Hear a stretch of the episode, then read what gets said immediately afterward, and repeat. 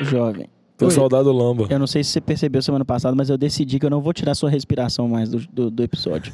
Ela vai virar característica do episódio. Se você continuar respirando, vai todo é- mundo eu- lembrar eu, de você eu, falando. eu acho Oh, mas eu velho. nem Você não tira os muito, erros de. Ô, jovem, se, se você quiser, eu vou, eu vou mutar todos os outros e vou fazer um MP3 só com a sua linha. Pra Vamos você fazer, ver se você fazer. respira ou não. Velho, é muito. Eu é confesso que muito. eu não, eu, não, eu não escutei o último episódio véio, do Super Bowl, que eu achei ele chato. Chata seu nariz, rapaz. Ô garçom, liga a TV lá, o jogo tá pra começar. Atenção, Podosfera. Vai começar NFL de Boteco. Bem-vindos a mais um NFL de Boteco, seu podcast preferido sobre futebol americano. Eu sou o Thiago de Melo e hoje eu tenho aqui comigo Diogão Coelhão, Fala, jovem. Vitor Oliveira E jovem? e Flávio Batata. É nóis. A gente tá um pouco desfalcado após o carnaval, mas nem Por que tão será, né? Não, nada a ver com nenhuma bebida. mas nem tão desfalcado igual a gente esteve pós-Réveillon. Então, mostra uma evolução do, do nosso podcast. Mais responsabilidades integrantes, né? É, os meus pararam de tomar tombos por aí, né, velho? Que eu saiba, ninguém tá no hospital. É, isso é coisa Você boa. saiba, né? Você tem notícia do Lamba. É, não. É verdade. O Lama, a ausência do Lama agora tá preocupante. E para você que está aí nos ouvindo, a gente tá voltando depois de 15 dias, né? Duas semanas. Se, se você não, não tá sabendo ainda, não tá antenado, agora na, na off-season, o NFL de Boteca, ele vai ter um episódio a cada 15 dias. A gente tira esse tempo de pausa aí para acumular uns assuntos, organizar a casa. E assim que der, a gente volta a ter o nosso tradicional episódio semanal. Você tá olhando com essa carinha, não, porque Diogão? a gente, tinha que ser muito bom de lero-lero pra conseguir fazer um episódio por semana também, né? Não, de Lelo Lelo a gente é boa, só que é difícil arrumar tanto Lelo Lelo sobre NFL, né? Não, eu ia fazer Não, um mas- episódio sobre NFL, um episódio sobre um assunto avulso, um episódio sobre NFL, um episódio sobre um assunto avulso. NBA de, de boteco, como é que é? Não, mas tem, tem notícia. A gente ainda vai chegar a ter um episódio por semana até no off-season.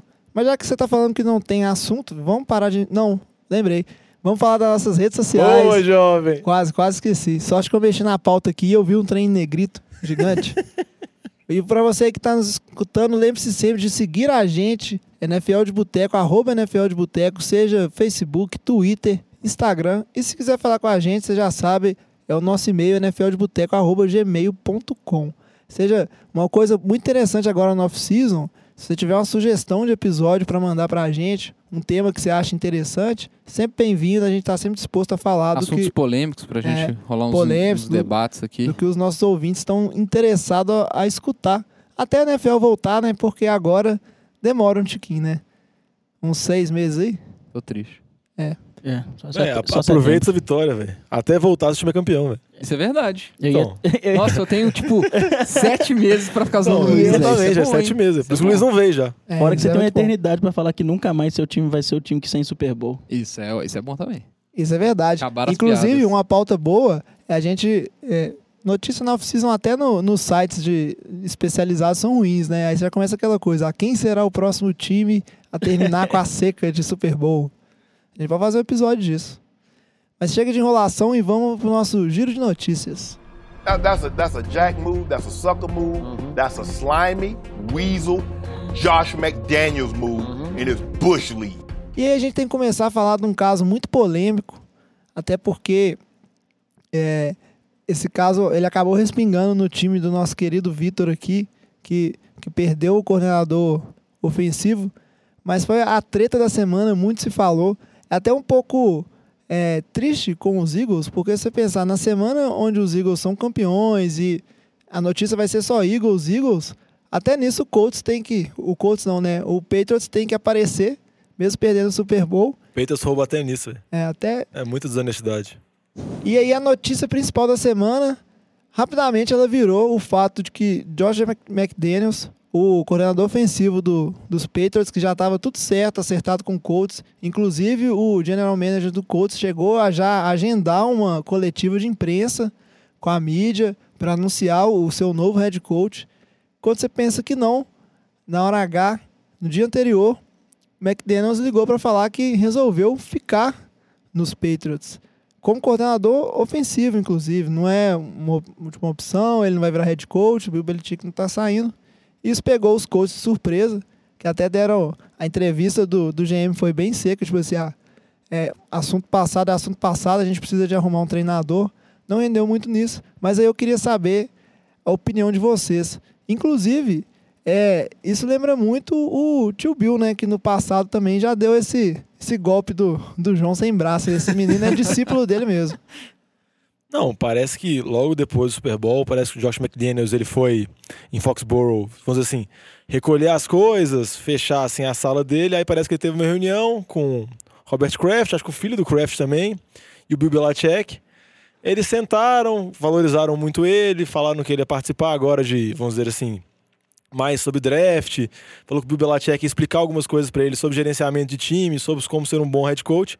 Igual o jovem falou, não foi feita nenhuma promessa direta, mas deixa muito bem claro. Não, não foi O- feito. Na verdade, não, não é anunciado que não foi feita nenhuma promessa, até porque as regras da liga elas proíbem que, E que sejam feitos, é, feitas promessas de cargos, assim, é, oficializadas, promessas de cargos de coordenação e etc. Não existe isso. Ah, você vai ficar aqui, daqui a dois anos eu te garanto um cargo. Isso aí só pode ser feito, dizer assim, nos bastidores. É proibido ser feito de maneira oficial. Não, exatamente. O Bill Belichick tem contrato até o final do ano. Dizer assim, é provável que ele até renove por mais tempo. Mas, por mais que não tenha feito uma promessa oficial, meio que o Josh McDaniels fechou as portas dele para praticamente quase todos os times agora como head coach. Ah, quem confia, né? Porque ninguém confia, porque ele deu a palavra dele pros Colts, já tava tudo acertado, o Colts até já tinha, já tinha contratado o coordenador de ataque a pedido dele, coordenador de defesa, tudo acertado praticamente, aí na última hora ele desistiu. Então fica meio que difícil agora o outro time aceitar, negociar com ele e chegar nas mesmas situações. Então, basicamente, agora o futuro dele tá muito ligado a New England. E como parece que o Bill Belichick falou que vai envolver ele mais nas ações do time, vai deixar ele a cargo mais de draft, de tentar achar um substituto Tom Brady, coisa desse tipo, parece que vai ser o caminho natural que o Ingles está investindo para ele virar um novo head coach. Então será, Diogão, que a gente vai ver esse ano aí, o, o último ano de Não, Bill Belichick não, e eu Tom acho Brady que não é na o último liga? ano, não. Acho que pode demorar, mas sei lá, uns três anos. Mas eu acho que aí a chance deve ser o Josh McDaniels. A não ser que aconteça algumas desavenças no meio do caminho, que sempre pode acontecer. É, só um detalhezinho.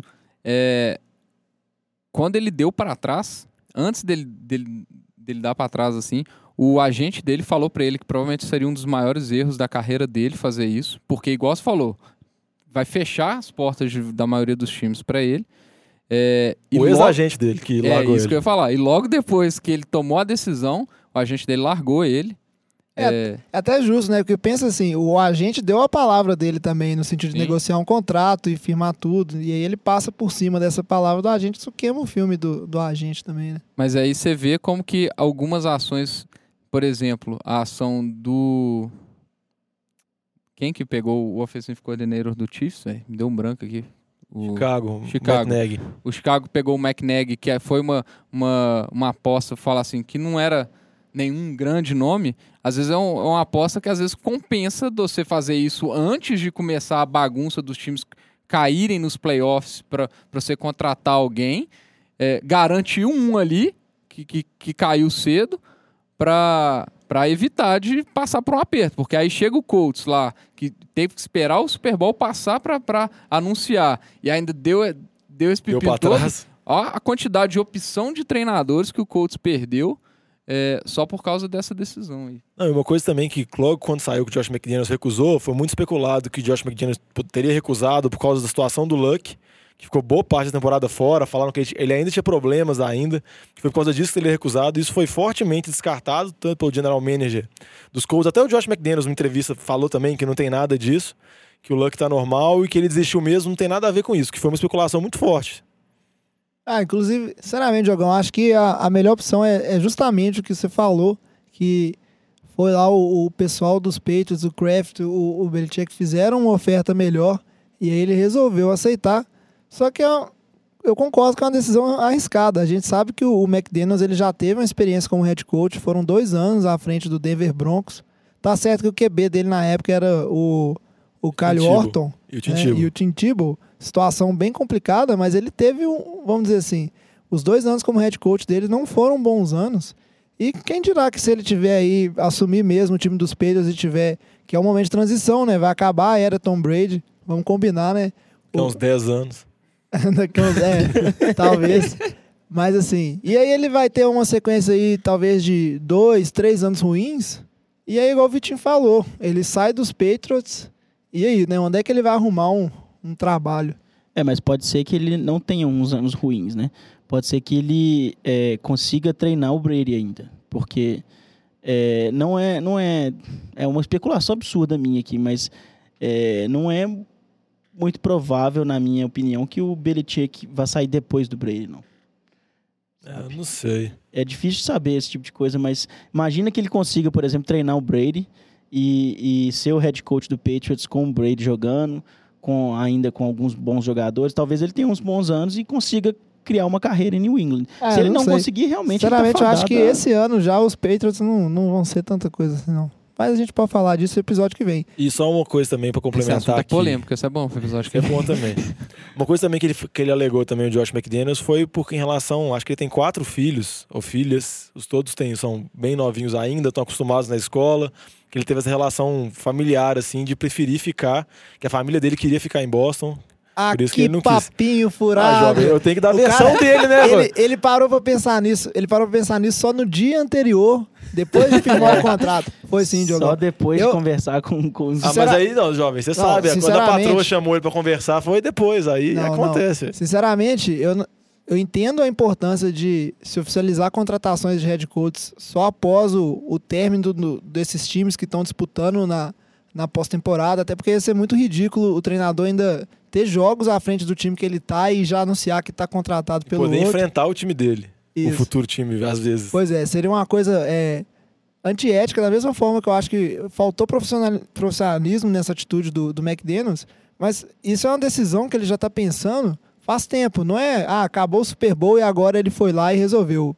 Essa definição dele ir para os Colts, isso é uma coisa que ele já pensou, já mastigou faz tempo. O que mudou é que na hora H chamaram ele lá nos Patriots e ofereceram uma coisa que ele julgou mais atrativo. E aí o futuro dirá. Mas aí uma, da- uma das consequências imediatas foi que acabou respingando no staff do Eagles, porque aí o Colts não demorou muito tempo, né? Até porque a gente sabe que é época de, de contratação, tem os free agents, daqui a pouco tem um draft, época de formação do time, ainda mais o time dos Colts que tanto precisa melhorar a sua equipe, e arrumou seu novo head coach na figura do Frank Reich, que é agora o ex-coordenador ofensivo dos Eagles. E aí, Vitinho, como é que você se sente com a- o staff ofensivo do Eagles se desmanchando? O Eagles ainda que é um time que é, tem problemas de salary, salary cap, é o único time que está acima do, do salary cap oficialmente, então é um time que vai sofrer muitas mudanças. O atual campeão do Super Bowl. O cara tá zicando seu time cabuloso aí, viu? Ah, deixa Toma zicar, cuidado. velho. Underdog é assim mesmo, ué. Deixa zicar. ué. Até agora, Nossa, depois cara. de ganhar o Super Bowl, ainda continua é, super continua underdog. é impressionante, velho. com isso? Ah, qual é? Ô, tira Não, a mas- máscara de cachorro, velho. Só depois do episódio. É, além do, do Frank Reich, o Eagles também perdeu o John DeFilippo, que era o, o técnico de quarterbacks, que ele foi assumir o lugar do Pat Sherman em Minnesota, né, como offensive coordinator. É, mas eu tô mais preocupado realmente é com, com a questão do salary cap, jovem. O, a questão do, do staff aqui é só choro. Eu vamos falar assim, gente, é muito difícil a gente saber qual que é o efeito real de um, de um, de um técnico de QB ou de um offensive coordinator que estava atrás, principalmente do, do Doug Peterson. O Doug Peterson é, ele é mais focado ao ataque, enquanto o Jim Schwartz ele era o, o- mestre daquela defesa do Eagles. É, então, assim, o problema grande é sim o salary cap.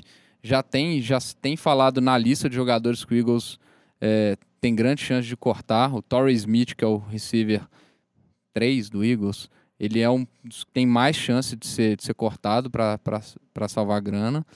Ele, na verdade, eu tenho grandes convicções que ele vai ser cortado. É, outro nome que tem se falado muito é o Jason Peters. Por quê? Mesmo ele sendo uma- um cara da franquia do Eagles, um dos melhores left tackles da NFL, ele é um jogador que já está velho, ele tem problemas de lesões constantes. Ele jogou bem a temporada enquanto, é, en- enquanto ele estava saudável, mas na ausência dele, o, o Vaitai, que eu acho que eu me recuso a pronunciar o primeiro nome dele, que é no mínimo complexo, ele entrou bem. Então, assim, quando, quando, quando a questão é grana e tem que manter algumas peças mais, mais importantes, é, tem que abrir mão de alguns jogadores, não tem jeito. Time, time de NFL é negócio, não é. Tem muito de paixão, tem a torcida envolvida e tal, mas não deixa de ser um negócio, né? Então, às vezes, tem que fazer alguns sacrifícios. Mas é, é isso mesmo, é um time que deve passar por, por mudanças. Aquele déficit da defesa, é, cheio de jogadores de, da, DE, da, da linha da DL, deve, deve perder gente também. Já estão falando no Vini Curry deve sair, o Kendricks também deve, deve, pode ser cortado. Então, assim, vai passar por mudanças, não tem jeito. Uma, uma mudança que deve ser bem esperada, eu queria até te perguntar isso, é o Nick Foles, né? Que ele deve sair, né? É, o Nick Foles ele deve ser trocado, né? Provavelmente, ou, ou não. Na verdade, essa, a discussão Nick Foles é uma discussão muito co complicada, porque assim, tem time que precisa? Tem. Só que, é igual todo mundo tá, tá falando, pelo tanto que ele jogou no, nos playoffs, o Eagles vai querer uma coisa absurda para trocar o Nick Foles. A especulação são dois, Dois picks picks de primeira primeira rodada. É mais do que o, o, o Patriots... Tá, na verdade, é o mesmo tanto que o Patriots estava...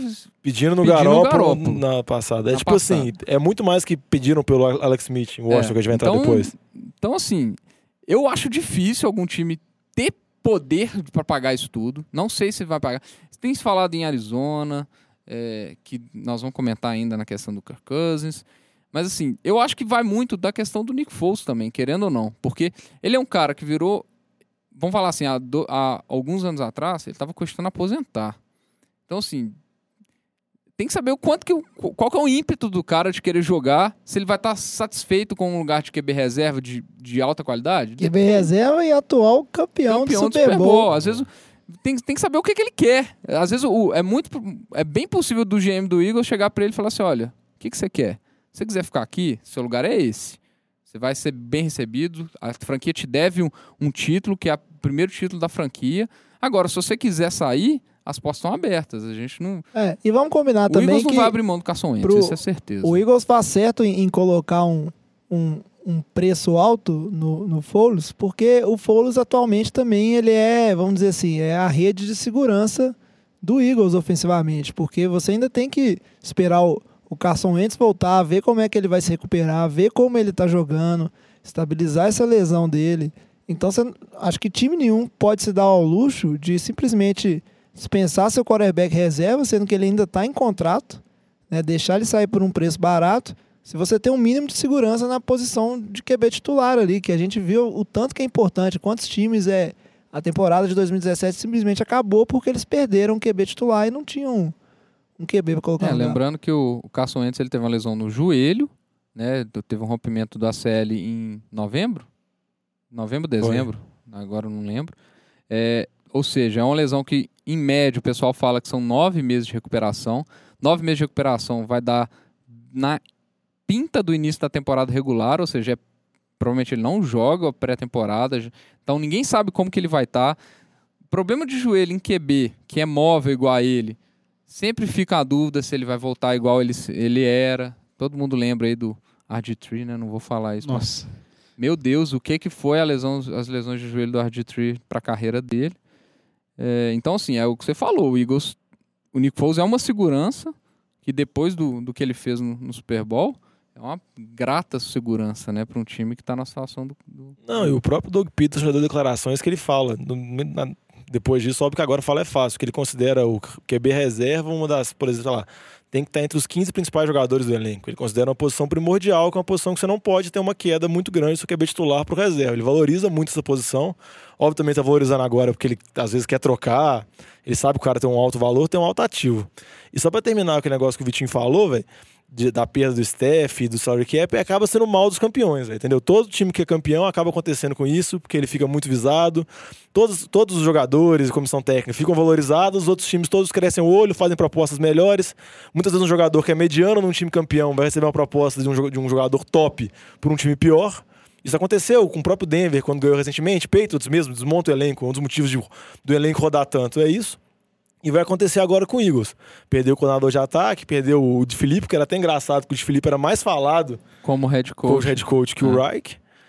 Mas agora é esperar pra ver. Ainda o time é bom, o time é novo ainda. Vai manter. Com ou sem Nick Foles. Vamos ver como é que o Eagles vai sair dessa, dessa off-season. E aí, para fechar o nosso giro de notícias, a gente tem que comentar aqui, não pode deixar de falar, que o 49ers Lógico que amarrou. pode, jovem. Claro que não, é a notícia, inclusive ela é importante, Notícia porque... velha, isso. É, às vezes tem tipo três meses, velho. Foi tipo ano Isso aí, passado. é, o cara já... Ah, mas a gente não falou no programa, mas o 49ers amarrou o Jimmy G, contrato de 5 anos, eu me esqueci dos valores aqui, 137,5 milhões, Jimmy Garoppolo, Garoppolo, que na verdade ele é, é- hoje ele é o jogador mais bem pago da NFL, o que não vai durar muito tempo, porque a gente sabe que daqui a pouco o Kirk Cousins está aí para romper todas as barreiras. E aí eu só queria comentar o seguinte, é, queria a opinião de vocês em relação a, a esses valores. Vocês acham que pagou demais, pagou de menos? Qual, qual é a atual situação? Porque, na minha opinião, pagou o que tinha que pagar. Primeiro que o 49ers tem espaço e segundo que a posição de QB ela tende a ficar cada vez mais valorizada e você tem que segurar o seu QB de franquia quando você encontra esse QB. A gente vê a diferença que faz, então se você acha que você encontrou o cara, você tem que pagar o que é necessário para manter esse jogador. Eu acho que uma coisa que pode ter pesado a decisão foi uma coisa que eu, que eu li, Ele é eu, bonito. eu vi. Não, isso, isso eu deixo pro jovem. né? É, mas o jovem tá balançando a cabeça que é pra caralho. É, é que o, o, o Garópolo, ele impressionou não só em questões técnicas de jogo. É, teve um, um, um jogo contra. Eu tô tentando lembrar quem que foi. Que o, que o São Francisco ele fez uma virada. Eu acho que foi com Titans. Foi o Two Minute Drill, né? Foi um- contra Foi um Titans. Two Minute Titans, Drill. É, acho que foi ele fez um Titans. two minute drill e, e, assim, a presença dele também na sideline, assim, como capitão, como líder, não sei o quê, além da qualidade técnica dele, que ele entrou, ganhou cinco partidas, é, e não foram cinco partidas fáceis que ele ganhou, é, eu acho que isso pesou de falar assim, ó, esse cara é o cara que a gente precisa pro nosso time, para ser nosso QB de franquia, é, e se o, se o time tá lá e aposta nisso e vê o potencial do cara, eu acho que vale. Não, se você vai pagar um valor próximo a isso no Stafford, é, que pode ser um QB de franquia, pode não ser, mas que ele não foi um QB formado atrás do Tom Brady e atrás do Belichick, que todo mundo sabe o que, que, que é um, o potencial, né? O cara que foi escolhido pelo Belichick, tem toda aquela polêmica da troca dele, não sei o quê. Bom, o cara deve ter algum pedigree, velho, querendo ou não. E, e ele impressiona do jeito que ele fez, com um, um técnico que tem uma característica forte atrelada a QBs, que é o Shanahan, eu acho que tem que pagar. Se, se é aquilo que vai trazer título pra franquia, eu acho que não tem dúvida, cara. É, eu concordo com você, Vitinho. E o bom da situação do 49ers é que como ele tem muito espaço no cap, ele ainda está podendo gerenciar esse contrato de maneira inteligente. Então, o que eu tenho lido é que o 49ers está trazendo a maior parte do dinheiro garantido para esses dois primeiros anos. Então, se der errado no fim das contas, vamos dizer assim, acho que no terceiro ano o 49ers, é, além de não ter um valor tão grande no cap, se ele precisar dispensar o, o Garópolo, ele teria aí um, um- um peso de acho que nem, nem 6 milhões no, no cap. Então tá bom, né? O, o time achou um QB, uma oportunidade boa de reconstruir em cima desse quarterback. Então é muito bom. Tô muito feliz como torcedor. 49ers vai, vai dar o que falar esse ano aí. Você vai falar do Ruben Foster também, não? O Ruben Foster tá mais Tá reconstruindo em cima de Tá, jogadores novos aí. É. É verdade, mas a gente vai falar isso lá pra frente quando a gente falar do que cada time precisa aí pra ganhar o Super Bowl na temporada que vem. E aí vamos então, já que a gente tá falando de QB de franquia, vamos seguir pro próximo bloco e falar de uma das trocas mais badaladas até o momento. Provavelmente é uma das que deu mais discussão e ela envolve quem? Kirk Cousins, que é o, o nome do momento, provavelmente o, o maior nome dessa free agents. That- that's a that's a jack move. That's a sucker move. That's a slimy weasel, Josh McDaniels move in his bush league. E aí a gente tem que falar Kirk Cousins num momento, é, acho que um tanto inesperado para todo mundo em relação aos Redskins, que muitos falavam que agora vai sair o contrato, o Redskins vai segurar o seu QB de franquia.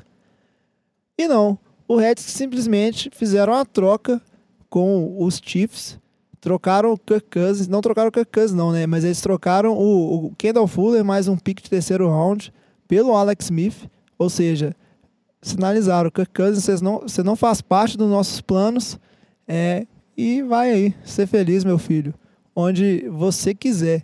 E o que vocês acharam dessa, dessa troca aí? Vocês acham que a, manobra dos Redskins foram inteligente? Porque pelo, pelo lado do, dos Chiefs, a gente entende muito bem a motivação.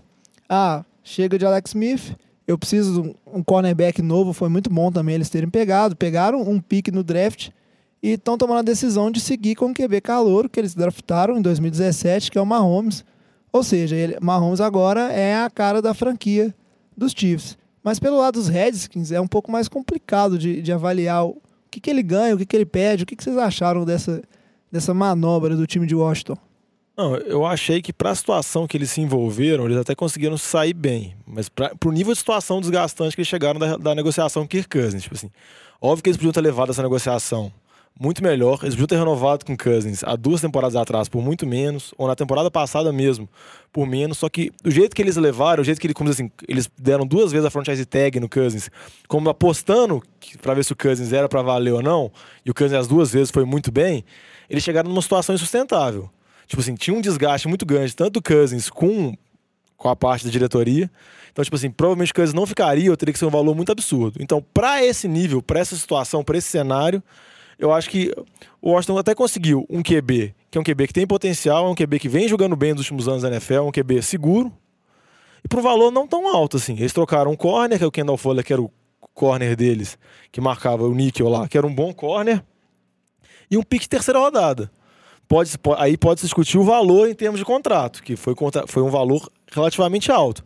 Mas é igual o jovem estava falando em relação ao Garópolo. QB de franquia hoje, QB são titulares absolutos, entendeu? Eles são muito caros na NFL. E é uma tendência cada vez eles ficarem mais caros ainda, porque eles eram pagos bem abaixo em comparação com outras posições, pela importância deles. Então vai ter uma infla... vai ter... já vem tendo uma inflação e vai ter ainda. Essa escadinha vai subir ainda mais, principalmente agora com a negociação do Cousins. É, minha dúvida nisso aí é se a gente pode considerar o Alex Smith um QB de franquia. Lembrando que ele é mais velho, ele tá com o quê? 32 anos? Dois. 32 anos. E deram um contrato de 4 anos pra ele com a- um valor garantido absurdo. Não, porque 71 milhões garantidos. É, porque o que eu tô falando em relação de QB de franquia não é, tipo assim, ele é top 5 ou top 10 QB. É um QB que vai ser titular do seu time, entendeu? Você não vai ter dúvida sobre a capacidade dele ser titular. É tipo assim, é um cara que tá na metade pra cima. Entre os QBs da liga, É, entendeu? ou quando a É, gente esse- fala, esse, é- o Lamba certamente esse é meu ponto. É, mas o, o, que, o que é importante que o Diogão tá falando é o seguinte: você tem, o, você tem um QB onde é a que a posição de quarterback ela deixa de ser uma das suas preocupações imediatas do time, que você pode é, se preocupar com outras coisas. Que é diferente da Exatamente. situação de times como a gente pode ver aí. é, o time do o próprio time dos Browns ou o time dos Time de Cardinals Denver. agora, o time de Denver que Arizona. é um, a gente vê o problemaço que é você não ter nenhum QB médio pra guiar o seu time e conseguir fazer seu time é, jogar. Eu acho que, eu acho que a situação do Redskins foi o que o João falou, olha. Vai ser complicado manter o Cousins, não tá boa a relação e tem muito time precisando de QB. Vamos pagar alto. Vão oferecer caro pro. É, pro- tipo, a, a opção deles era dar tag pelo terceiro ano seguido. Tipo, Va- ia ser um vamos, oferecer, vamos oferecer uma proposta boa pra trocar ele e vamos oferecer um contrato bom, porque senão ele não vai ficar. Pois é, mas de uma maneira geral, pelo que eu tô entendendo, vocês acham que o, o Cousins é melhor que o Alex Smith? Ou não? Qual que é a opinião, assim? Eu- eu Eu acho que ele Comparativamente tem um falando. potencial maior. Eu É, acho que os dois últimos anos do Cousins foram muito bons. É, tipo, enquanto, muito en- bons. Enquanto quarterback, enquanto jogo, o Cousins é melhor. É. É, o, o Cousins é um QB mais novo, ele, ele impressiona. é, já é fato que ele é um, é um QB maduro, ele teve uma evolução grande, mas existe uma crítica muito forte em relação a, a pouca proteção que ele dá para a bola. Inclusive, uma das maiores diferenças que a gente Entre tem ele e o Alex Smith. entre ele e o Alex Smith, se a gente olhar o, vamos dizer assim, as estatísticas deles no, no ano passado, elas são muito parecidas, muito parecidas mesmo. Só que aí você tem que dar um pouco de mérito pro Cousins, que tem, tem um time muito, tipo, em O- Washington... O ataque de Washington foi desmantelado na É, temporada. isso que eu ia falar. Muito A pior. consistência de elenco do Washington é ridícula. Porque você tem o, o principal jogador do ataque de Washington, é, que, que era o Jordan Reed, é um cara que tem consciência zero de jogar. Porque ele joga dois jogos, machuca, joga três jogos, machuca, joga dois jogos, machuca. Você não tem confiança nenhuma. Enquanto isso, o Alex Smith lá tinha um Kelsey, que era Tarek Hill. Tarek Hill, que são Kareem jogadores Hunt. muito mais, mais consistentes, velho, ao longo do tempo. E tem. O, sem falar na questão dos receivers, né? Você tem, você tinha o Deshaun Jackson, saiu o Deshaun Jackson, veio o Terrell Pryor, que jogou muito bem lá e não teve sintonia nenhuma com, com o O Cousins. com o Cousins. Você tinha o Jameson Crowder, que era, foi, esse ano foi muito inconsistente. A gente não sabe... a- Garçom saiu. Garçom saiu. Então, assim, é, é complicado saber, até como o Alex Smith, será que ele vai se encontrar com, com esse ataque? É Não difícil. sei, é difícil Agora, saber. Tem uma questão que, que o Lamba costumava levantar sempre. Tô falando muito no Lamba hoje, saudade do Lamba. É, que o, o estilo de jogo do Alex Smith também era muito, na- no ataque do Chiefs, né? Era muito baseado em, em screen pass. E é muito mais difícil você receber interceptação no screen pass do que num passe em profundidade, por exemplo. ah, mas ele jogou bem esse ano. Acho que foi, acho- um jogo Não, ousado. Se, se- se eu não me engano, acho que ele foi o melhor QB com passe longo essa temporada. É. Estatística É, dele em termos de rating. Na verdade, o uma que aconteceu em relação aos Chiefs é que rolou um apagão que muitos atribuíram ao Alex Smith, mas é porque ele também já tem esse estigma de ser um QB que desaparece em algum momento da temporada, mas que é discutível porque o ataque dos Chiefs como um todo é, desapareceu. Uhum. E a defesa do Chiefs, que sempre foi uma defesa, uma das defesas referências, era uma peneira nessa temporada. Então é difícil julgar, mas tem que entender o, o estigma que o, o Smith leva, né? De ser um QB que nunca deu certo, sempre ficou aquém do que você esperava. Ele foi draftado antes do, do Aaron Rodgers, inclusive. Ele paga esse preço, porque todo mundo joga isso na cara dele. É, Tipo, você é até, pior que o Aaron Rodgers. até hoje, né? Só- 31 QBs da liga Só um detalhe que o pessoal brincou na, na hora da troca, que o Alex Smith ele saiu de um time com o Andy Reid, né? E o Andy Reid ele tem um histórico de trocar QBs para outros times e o QB no ano seguinte ele não rende Morrer. absolutamente nada. É uma água. Isso foi com o Donovan McNabb, McNabb, Kevin Cobb. Kevin Kolb, que trocou os dois caras do Eagles. No ano seguinte, os dois morreram, fizeram nada em Redskins e. Rams? Arizona. Arizona? Acho que foi Arizona. É, mas aí eu enxergo muito o Alex Smith no- nos planos dos Redskins, é, que a gente tem que combinar. O, o, o- os Redskins não são um time com condição de ser um contender, tem muita coisa para melhorar. É como se fosse um jogador de transição. É, é aquele jogador que você paga caro porque ele vai fazer um papel mesmo, vai executar uma função, mas que você espera aí daí a, a três anos ele já não ser parte do, vamos dizer assim, do, dos seus planos mais. Agora, O- Só um, para fechar aqui.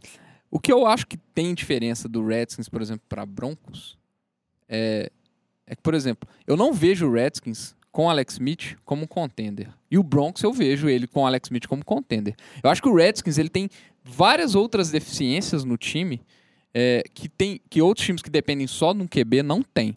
Por isso que eu acho que foi talvez foi um preço caro porque você vai ter quatro anos de um QB que Tá bom, ele, ele pode ser bom, pode ser ruim, é duvidoso, mas eu quero resolver meu problema de QB. Só que às vezes só o QB não vai ser suficiente para você transformar seu time numa franquia.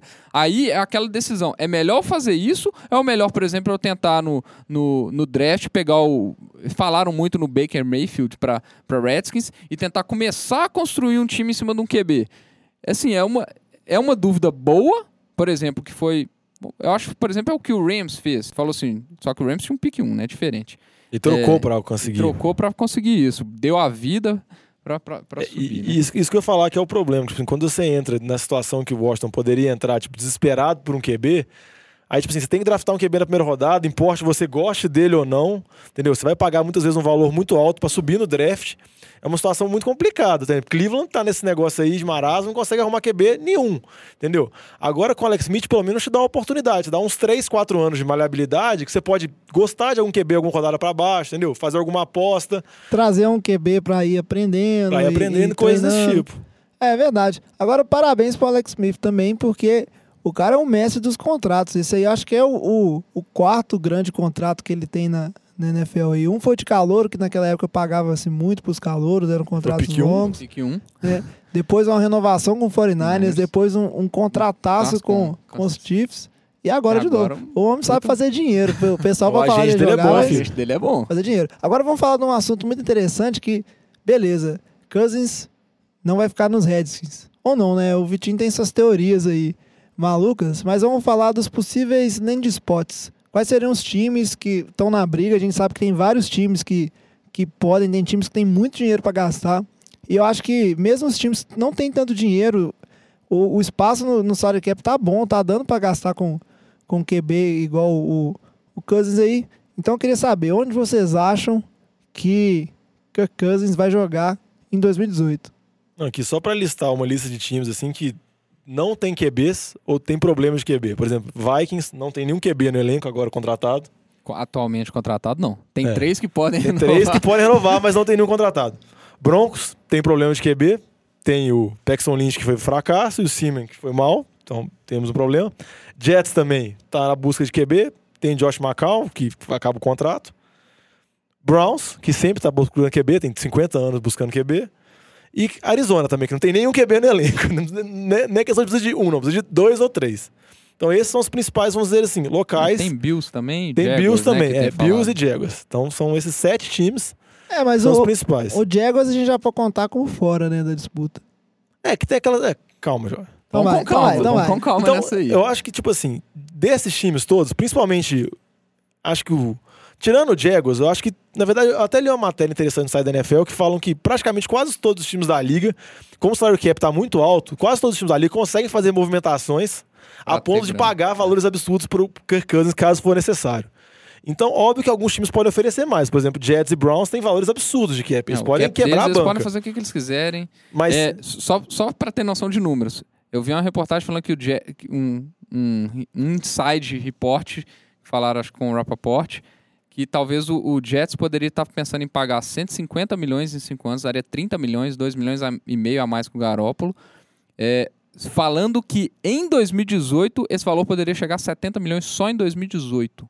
Ou seja, quase metade do contrato dele. Ganhou na 2018. loteria. é, Então, assim, basicamente dinheiro isso. os caras têm muito. É. E Browns e Jets, o Browns ainda tem mais que o Jets. Não, é, esse valor aí de 30 milhões anuais é que geralmente eles estão estipulando pelo que mais ou menos o Cousins deve sair. E praticamente todos esses times conseguem pagar esses 30 milhões. Óbvio que alguns conseguem pagar durante 5 anos, outros conseguem pagar mais e menos. Aí precisa ver agora o que, que o Cousins quer. Se ele quer ir para algum time que ele seja um time que vai ser necessariamente um contender, ou se ele quer ir para um time que ele aposte, que ele quer ganhar dinheiro, que ele quer viver bem. Isso depende da opção dele. E o que é engraçado é que já tem vários jogadores desses diversos times tentando atrair ele. Joe Thomas de Cleveland colocou, Denver também teve jogadores o Von que Miller falaram. tá, tá, O Von Miller tá tentando. campanha. Acho que Arizona também. Então todo mundo tá tentando atrair o Cousins. Desses times assim, um que eu acho que tem uma situação mais complicada é o termo de Minnesota. Porque é um time que tem saído notícias que falam que é um dos times preferidos pelo Cousins. Mas Minnesota, como a gente vai entrar mais pra frente só adiantando, não tem nenhum dos QBs e talvez tenha que dar a franchise tag, que é, vamos dizer, assim, renovação automática com alguns deles. E essa data da tag, ela é antes da, da negociação com os free agents. Então, tipo assim, eles antes de negociar com Cousins, eles têm que resolver se eles vão dar tag ou não. Que é uma situação meio assim, tipo, será que eles não, não ninguém e apostam que eles vão conseguir fechar com Cousins? Ou se eles derem a tag e já desiste. Então, é uma situação mais complicada. É, e sem falar que o, o Cousins ele estaria indo pra Minnesota pra ir para jogar com com um coordenador que ele E- não conhece, é, que ele né? não conhece. Que é o, que é o Filipe. E, e- dizem que ele tinha interesse em ir pro treinar com o Pat Sherman, né? É, o, por exemplo, mas de, de especulação assim, galera, o que, que os repórteres geralmente estão especulando muito? Jets, especulam muito Jets. Denver também especulam muito pelo fato de, de achar que de Denver ter o apelo de lado de título, que eu nem sei se esse apelo tem mais, porque eu acho que essa defesa acho que já passou a janela. Eu, Eu tenho minhas dúvidas o- se Denver, de, mesmo com Cousins, ainda consegue. acho que. Agora, se o Cousins fosse pra Denver, ia ser uma situação interessante, né? Porque o, vai lá os Chiefs, passam o Alex Smith para os Redskins. Eles E reforçam aí, o de repente, pula o Kirk Cousins em Denver e aí você tem um problema dentro da sua própria divisão. Então, ia ser uma, vamos dizer assim, uma troca que ia ter saído pela culatra, talvez. Ou não, né? É, e a situação que ela é muito estranha é porque, igual eu. Geralmente esses QBs de franquia não negociam no- mercado, assim. Tipo assim, geralmente eles têm renovações automáticas, ficam um ano inteiro no clube. Essa situação, ela só é similar, ela é muito rara. Por exemplo, só a situação do Peyton Manning quando saiu dos Colts, há cinco anos atrás, seis anos atrás, foi pra Denver, que é uma situação meramente semelhante, entendeu? Então eu acho que isso vai influenciar muito. Isso também vai influenciar também bastante em termos de salários de, de QBs agora. Porque eu acho que vai ser um salto maior, já está aumentando, vai dar um pulo e através desse valor que ele negociar vai ser estabelecido algumas renovações. Por exemplo, Matt Ryan está para renovar, Aaron Rodgers está para renovar, e todos esses valores vão ser estabelecidos por tanto que o Cousins ganhar. O Drew Brees também. É verdade, tá todo mundo de olho. Mas aí eu queria saber, então, no, é, num palpite, eu gosto de pitaco. Onde vocês acham que o Kirk Cousins vai e por quê? O meu, o meu palpite, eu acho que eu ainda vou ficar com. Embora não é o mais interessante, título de NFL, acho que até Brown seria mais interessante ver o que, que ia rolar. Mas o meu palpite é que ele fique, vai para Nova York, para os Jets. Primeiro, porque eu acho que é um time que vai dar muita grana. E querendo ou não, franquias de Nova York são franquias que têm mais apelo. Eu falo assim: você pensa aí, você quer ir para Nova York, você quer ir para Cleveland. Querendo ou não, isso pesa. Querendo ou não.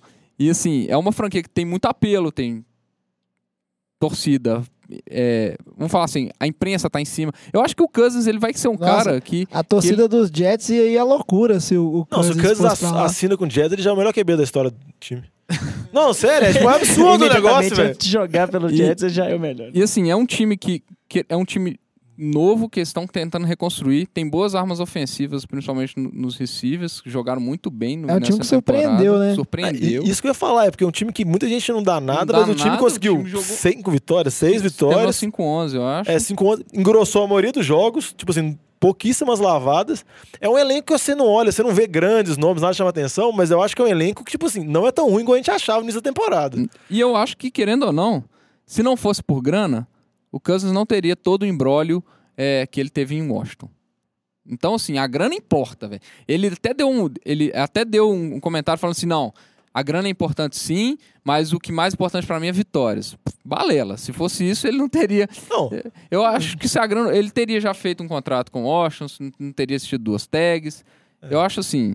é, Ah, velho, minha aposta é Jets, velho. Não, e eu acho só pra falar um negócio, é óbvio que a grana importa, que eu acho que muita gente fica falando, ah, o cara devia ir, o cara devia abrir mão de 2 milhões e meio.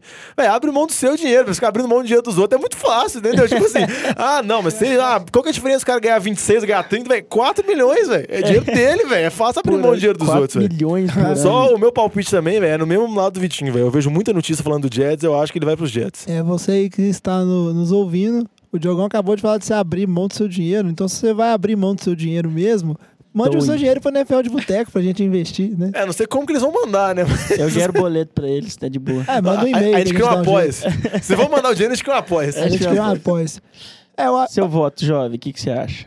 Não, eu, eu concordo muito com a opinião dos meninos. O Jets é um apelo muito forte. O Browns, pra mim, é um time fora da jogada porque é, a posição do Browns no draft é muito boa. Eu acho que a torcida do Browns ela vai destruir a, a franquia se eles não pegarem um QB nesse draft de Ah, mas fato. eles Agora você com o imagina, eles Cousins, é. assinam com o Cousins um contrato cabuloso. Aí você tem pick 1 e pick 4. Você pega, por exemplo, o Chacon Barkley, que é o, o running back. Eles estão falando que se, se não é o melhor jogador do draft. Aí você tem a opção de pegar Melhor jogador de defesa, melhor de linha. defesa, que é um DE, que é o DE que esqueci o nome dele agora. Tem um linebacker que eles estão falando que é muito bom também. Dá pra você remontar seu time inteiro, cara. Você vai ter um QB por cinco anos, você vai ter um melhor running back prospecto desse draft, você vai ter uma linha ofensiva que não é ruim, você tem o Josh Gordon, é outra opção seria pegar um outro receiver pra- pra parear com o Josh Gordon. O time fica bastante interessante. Tudo bem que tem um técnico lá que a gente não sabe o que Tem uma vitória em dois anos. não, e tipo assim, nada garante que o Browns vai pegar um QB, o pick 1, ele vai ser minimamente decente. O retrospecto deles é fedorento, pra se dizer o É, mínimo. Eu apostava muito no, no início das coisas no Vikings. Eu achava que o Vikings é um time que gostaria de dar um all-in, só que eu acho que a situação do Vikings, assim como o Diogão explicou, é muito complicada. Mas eu acredito nos boatos. Eu acho que o, o Cousins também vai tentar ir para um lugar onde ele imagina, ou pelo menos ele pensa que ele vai ter um, um time melhor. E eu acho que ele vai tomar a decisão errada na carreira dele de ir pro Broncos. Não, e só uma coisa assim desse É, negócio É, do nessa time. decisão ele podia ir pro Jaguars também. Não, e só Nada uma coisa impede. é, desse time melhor, tipo assim, ele não é tão novo. Tipo assim, ele não tem que pegar um time agora. Ele não tem, tipo, dois anos de carreira, não. Ele tem, sei lá, pelo menos uns 5, 6 anos de carreira ainda, entendeu? Muita coisa muda na NFL em três anos. O que, que garante que o, que o elenco do Jets daqui a três anos não vai ser melhor que o do Broncos? Sim, concordo. E você, Batatinha? Só pra gente fechar. Eu também acho que ele vai cair no Broncos. Mas eu não sei se a escolha vai ser tão errada assim, não. Eu acho que, que ele vai apostar no Broncos com a ideia de que o Broncos tem mais chances agora do que o Jets. Assim, mais próximas de, de, de, enfim, Super Bowl e campeonatos do que o Jets imediato. Só pra gente colocar uma pitada aí, você já tinha comentado. Uma das opções que a gente tem é do Washington dar uma franchise É muita tag putaria, no Kirk Cousins. E aí, só pra gente ter, eu vou começar a explicar bem rapidinho o que, que isso re- representaria, né? A tag o Cousins ele ficaria, vamos falar assim, entre aspas, preso a um contrato de um ano com o Washington.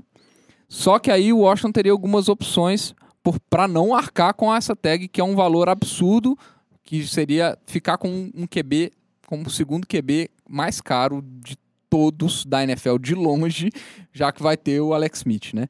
Então, vai, vai com o Alex Smith pro banco. o, o Washington ele, pode- ele tem a opção de dar essa tag e achar um time parceiro que vamos falar assim, entre aspas, pagaria a tag é, para jogar, para ter o Cousins jogando por, essa tag. Essa é uma das opções em caso é, de, da tag. Ou então o Washington simplesmente pode dar a tag e trocar o Cousins, né? Que é, que é uma opinião, uma opção razoável. Resta saber é, o Washington teria que dar a tag antes de ter a troca, por causa da questão das datas. Então ele tem que dar a tag e no intervalo de tempo entre o prazo das tags que você vai explicar aí, né, jovem? Conseguir ajumbrar essa, essa troca aí com, com, com algum outro time da NFL. E isso tudo pode dar muito errado, não conseguir troca nenhuma e eles e o Washington se ferrar, né? Então, assim, é uma possibilidade? É. O Washington, o Schefter até deu um reporte no início de fevereiro falando que o Washington teria interesse em dar a tag no, no Cousins, de novo. Só que aí o Cousins deu uma. Saiu uma notícia ontem que o Cousins deu uma declaração falando que se ele tomar a tag de Washington, ele vai entrar com um processo contra o Washington Redskins na, na Associação dos Jogadores da NFL. é, sobre, sobre a teoria de que o Washington está agindo de má fé em dar para ele um contrato grande.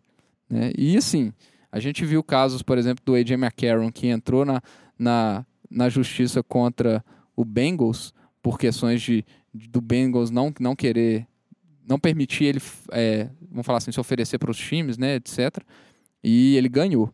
Então, assim, vai saber o que, que isso aí podia dar de, de, de barulho aí depois, né? Eu acho que é pouco provável isso acontecer, mas ia ser engra... no mínimo engraçado ver o que, que ia rolar com isso aí. É, mas é isso aí. Essa novela do Kirk Cousins, ela vai durar alguns tempos, mas ela tem data pra acabar, que é o que a gente vai falar no nosso bloco final de hoje. That- that's a that's a jack move. That's a sucker move. That's a slimy weasel Josh McDaniels move in his bush league. E aí que a gente já passou essas principais notícias, vamos falar um pouquinho de como é que funciona a Free Botando de tag, né? Tag pra lá, tag pra cá. A gente tá falando disso aí, então só pra se, se é a primeira vez que você tá acompanhando a NFL durante a off-season, só pra você entender um pouco como é que acontece com isso, é, vamos passar um pouco algumas datas é, importantes que a gente tem na, na off-season. Primeiro que, vamos dizer assim, o ano oficial da NFL, onde termina, vamos dizer assim, o ano, a temporada passada de fato, e começa uma nova temporada, né, de termos operacionais e não de termos jogos, esse ano vai ser no dia 14 de março. Então, até o dia 14 de março, para a NFL, ela ainda está na temporada anterior. Então, vamos passar algumas datas importantes. A primeira data importante que tem que ficar de olho é dia 6 de março, que vai ser o dia limite para os times decidirem se eles vão dar a franchise tag ou não, que é o que a gente está falando nesse episódio, eh, nesse episódio, que é aquela opção que o time coloca um contrato obrigatório. Os meninos vão explicar um pouquinho mais para frente como é que funciona isso. Aí no dia 12 de março é liberado as pré-negociações de contrato. Porque ao contrário do que a gente vê acontecer com treinadores aí, que já vai sendo negociado, que treinador que vai ser head coach de quem, a NFL é extremamente restritiva em termos de eh, negociação com jogadores que vão virar free agents ou jogadores de outros times, em termos de aliciar. Ela vê isso como um aliciamento e isso é passível de, de punição. Não, então, o, o treinador nem pode falar com os próprios jogadores dele. O John Gruden deu uma declaração recentemente falando que ele não consegue, ele não tem direito de conversar com alguns atletas dele, do Oakland, que ele assinou agora, porque teoricamente você tem esse período que não pode ter conversas. Isso, é, então é proibido. Ela abre no dia 12, certo? E aí no dia 14, a gente vai ver um monte de reporte de contrato sendo fechado, que aí oficialmente no dia 14 encerram-se os contratos. Então, é, os jogadores que ficam sem contrato, eles passam a ser free agents de fato e poderem escolher um time e serem negociados. Então, só como já tem essa negociação, essa negociação prévia, já já tá tudo acertado normalmente. E o dia 14, inclusive, é o time onde os times eles têm que é, fechar o salary cap ali deles, no sentido de estar abaixo ou acima para não receber punições. E depois disso, a única data importante é o dia 26 de abril, que é o draft. Ou É. seja, são três, 12 de março a 14 de março, são três dias aí que a gente vai escutar muito Rappaport, É. Schefter, Schefter e Rappaport. o Twitter vai bombar. Três dias de loucura. Aí antes da gente seguir para falar de, de algumas coisas aí de jogadores que vão receber as franchises, então dois pontos importantes para a gente explicar hoje. Primeiro, eu vou pedir pro Diogão explicar como é que funciona o, a franchise tag, que a gente tanto falou nesse episódio, vai colocar tag, não colocar tag, etc. E o Vitinho depois explicar um pouco o que, que é essa coisa do salary cap, por que, que tipo assim, os times têm que estar abaixo, quais são as punições. Manda ver, Diogão. Ó, a tag é uma ferramenta que a liga criou, vamos dizer assim, para o time conseguir manter os seus principais jogadores, que, que eles chamavam jogadores de franquia. Entendeu?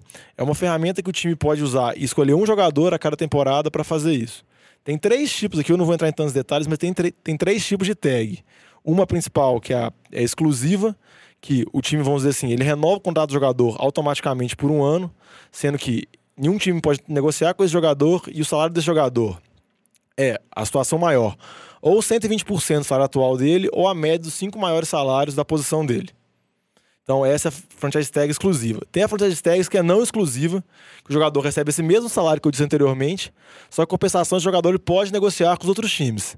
Caso o jogador receba mais dinheiro e resolva sair dos outros times, o time que, vamos dizer assim, que vai contratar ele, que ofereceu, vai ter que dar dois piques de primeira rodada pro time detentor dele, que é uma situação que não existe. É caro, né? É muito caro, é uma situação absurda.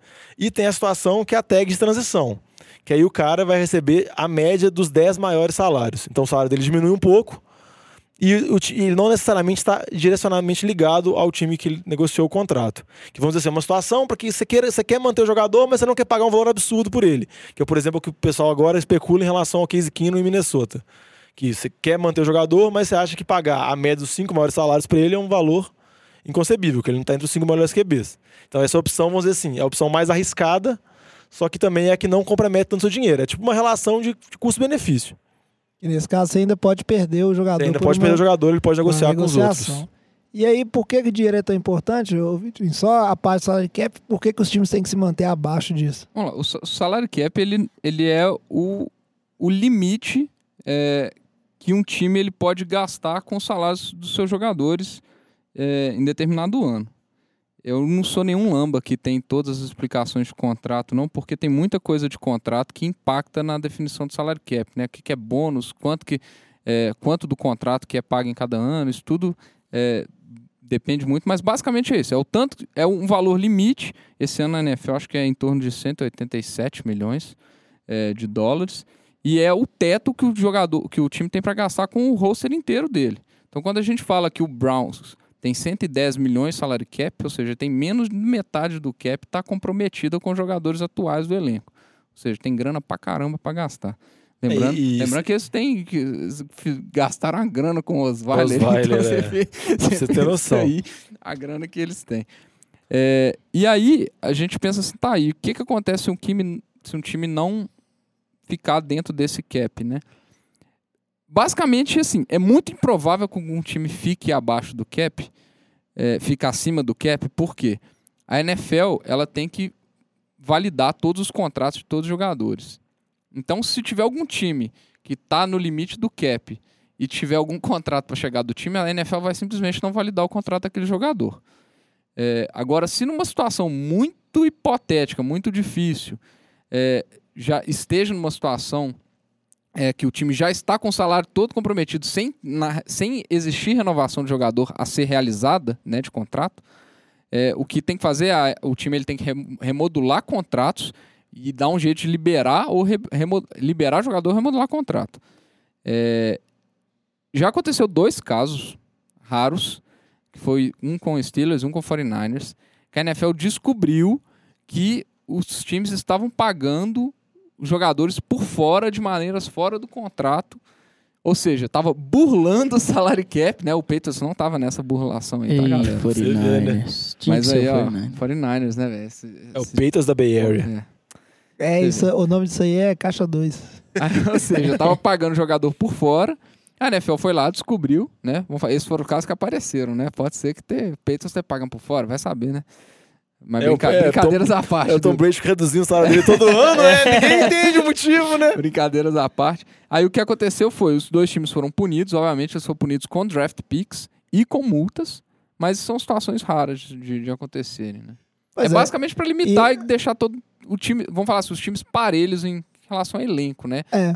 Aí, aí a função, vamos dizer assim, a função final do salary cap é, é gerar um equilíbrio na liga, porque senão a Dallas ia ganhar todos os anos, porque haja dinheiro naquela franquia.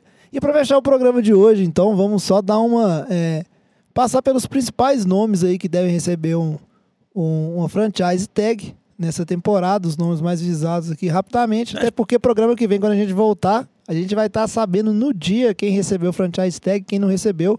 Isso é importante porque esses jogadores que não receberem a franchise tag, significa que eles estarão eh, se tornando free agents, então eles estão indo livre para o mercado. Então tem muita expectativa se o jogador vai receber ou não, porque são jogadores que têm time de olho, porque nenhum time vai pôr franchise tag num jogador que você não, não seja bom. É que né? você vai pagar muito por ele. Ninguém faz isso.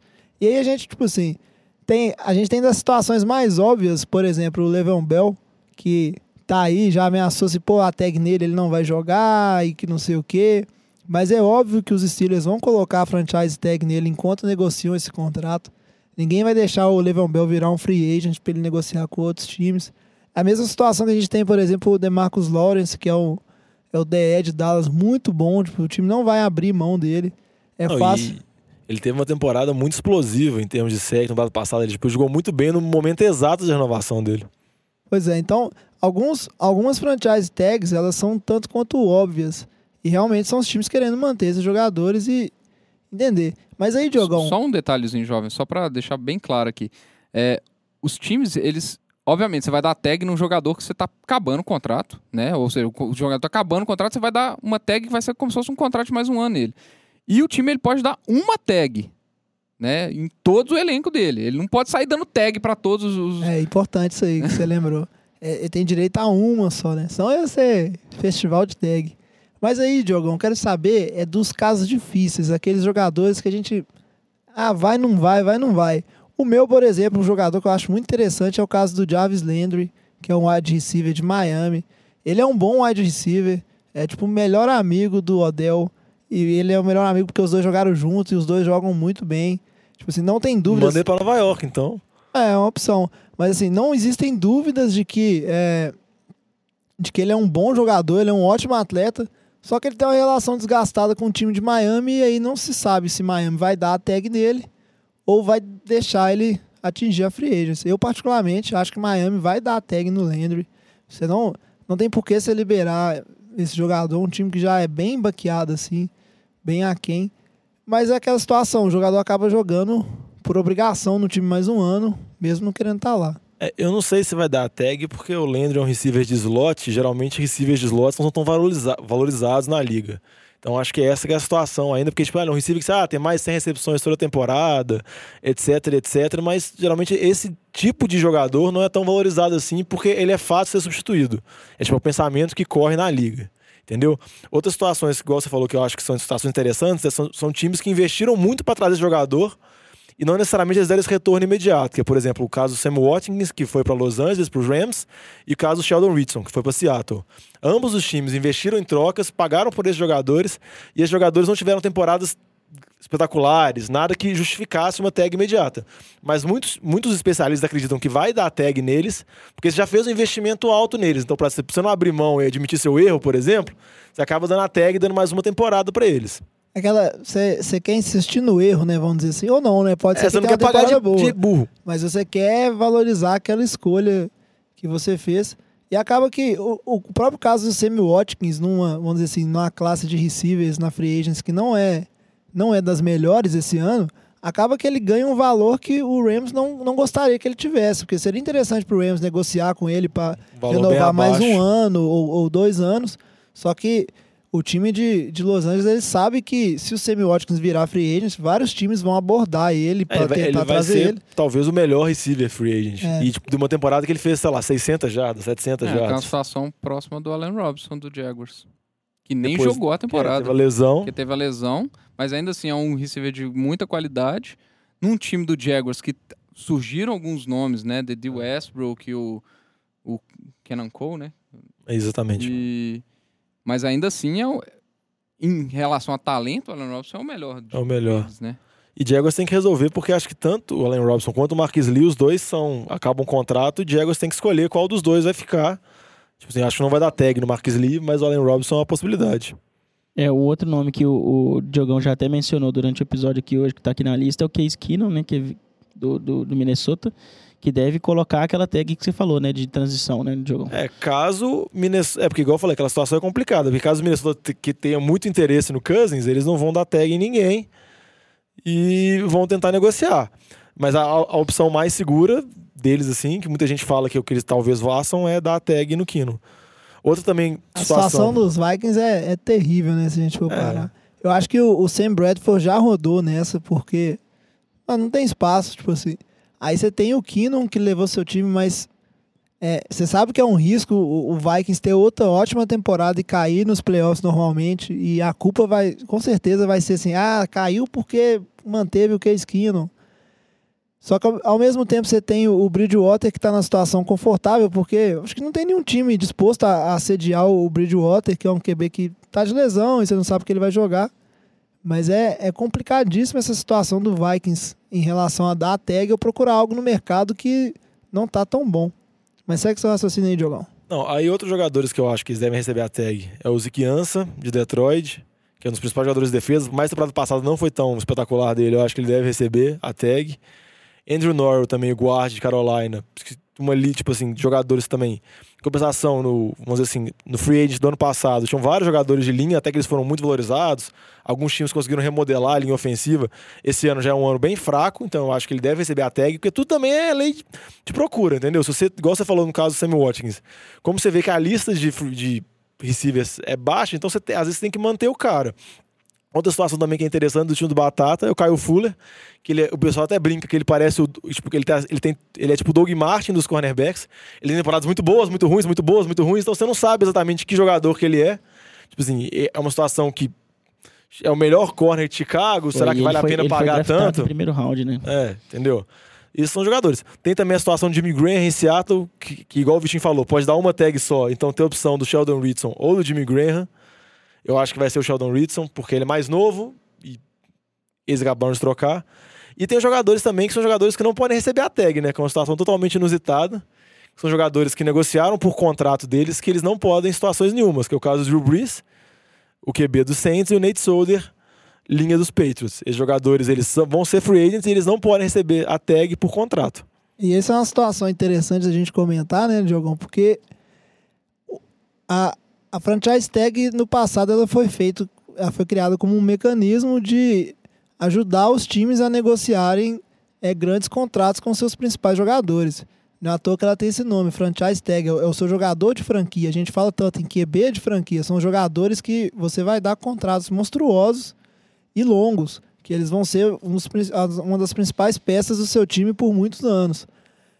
Só que, com o passar do tempo e o aumento do, do salary cap e, e etc., porque a franchise tag acontecia. Ah, é um contrato complicado, que é- a, a gente vê essa situação do, é, dos Steelers com o Le'Veon Bell, um contrato difícil você fechar. É, muitas vezes os caras davam a tag só pra ganhar mais tempo você poder negociar só. Exatamente, você dá a tag porque aí você garantiu aquele ano e, e você vai negociando. Só que com o tempo, o aumento do salary cap, a gente, muitos desses nomes que a gente falou, inclusive, os times vão dar a franchise tag porque eles têm espaço no cap, porque isso conta. Exatamente. É um salário alto, mas é um contrato de um ano. Quer dizer que se eu tenho espaço no meu cap esse ano, ano que vem eu posso decidir dispensar esse jogador, se for um problema. É, só que aí, com o passar do tempo, o aumento do cap, a franchise tag acabou virando um mecanismo de você prender o jogador ao time e não liberar ele do que um mecanismo de, de prolongar uma negociação aí e chegar num contrato em si. Tanto que hoje em dia muitos jogadores não gostam da, da franchise tag, eles não gostam de, ser, de serem tagueados. O Levon Bell é um caso desse que jogou sobre a, a, a tag no ano passado e chegou a dar declarações, como a gente falou, que se ele recebesse a tag de novo, ele ia sair. A gente bem falou do caso do, do Kirk Cousins aí também, que recebeu um- uma tag atrás da outra e nada de contrato sair do papel. Ou a bola de neve se virou. E a gente vê esse caso interessante que o Diogão falou do Drew Brees e do Nate Solder, que ambos já têm no seu contrato termos proibindo de receber a tag no final. Você acha que isso vai ser uma tendência? Vocês acham que. Como é que é a procedência disso aí? Essa, essa coisa de franchise tag e a opinião dos jogadores sobre isso? Só pra colocar aqui, é, o que o Levan Bell tá fazendo é algo parecido com o Von Miller fez, que ele ameaçou falar que não ia jogar se ele tomasse outra, aí acabou que o Von Miller foi lá e recebeu um contrato de seis anos, 114 milhões de dólares. Um contrato bem alto para a posição dele, né? Por que, que os jogadores não gostam? A principal questão é, é bem simples. Você tá jogando um contrato de um ano. Se você sofre uma lesão ali, meu amigo, NFL cheio de lesões esse ano, é, Pronto. Acabou sua chance de ganhar um contrato milionário gigantesco, igual os jogadores estão ganhando. É, tem uma data que é importante na questão da tag, que esse ano, se eu não me engano, é dia 16 de julho, que é a data que o time tem limite para fechar um contrato com o jogador que tomou a tag. Então, você dá a tag no jogador para ele não poder negociar com nenhum time nesse, naquele período dos três dias malucos lá. Ele não vai negociar, ou vai negociar dentro das condições das outras tags.